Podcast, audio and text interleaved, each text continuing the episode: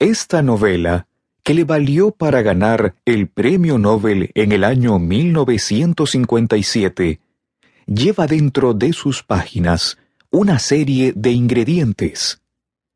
Esta obra está escrita en un lenguaje sobrio y espontáneo.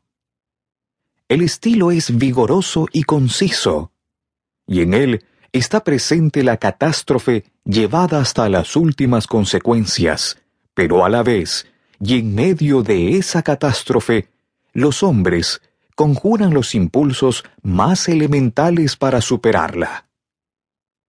Albert Camus nos presenta a la peste como el enemigo al que una sociedad entera se enfrenta con sus variadas reacciones, y describe con maestría los profundos sentimientos humanos que se despiertan ante el súbito descubrimiento de una privación de la libertad y un aislamiento obligatorio en la ciudad contaminada.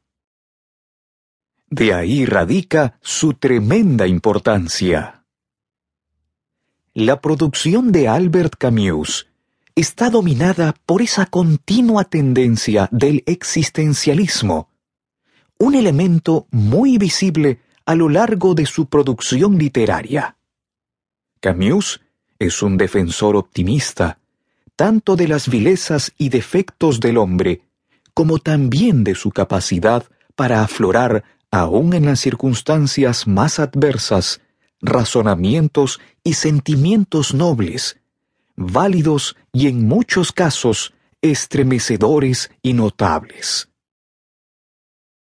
El autor, a través de esta obra, plantea una reflexión que nos hace pensar acerca del modo en que los seres humanos, en nuestra cotidianeidad, podemos llegar a situaciones de monotonía extrema, donde la vida se transforma en una repetición infinita de hábitos y conductas, donde no hay mayores reflexiones y se presenta una especie de apatía y conformidad con este modo de ser.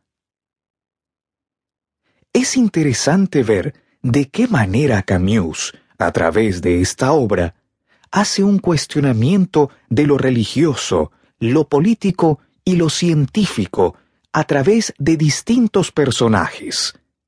El cura, Padre Paniliu, representa una visión del mundo centrada desde lo religioso.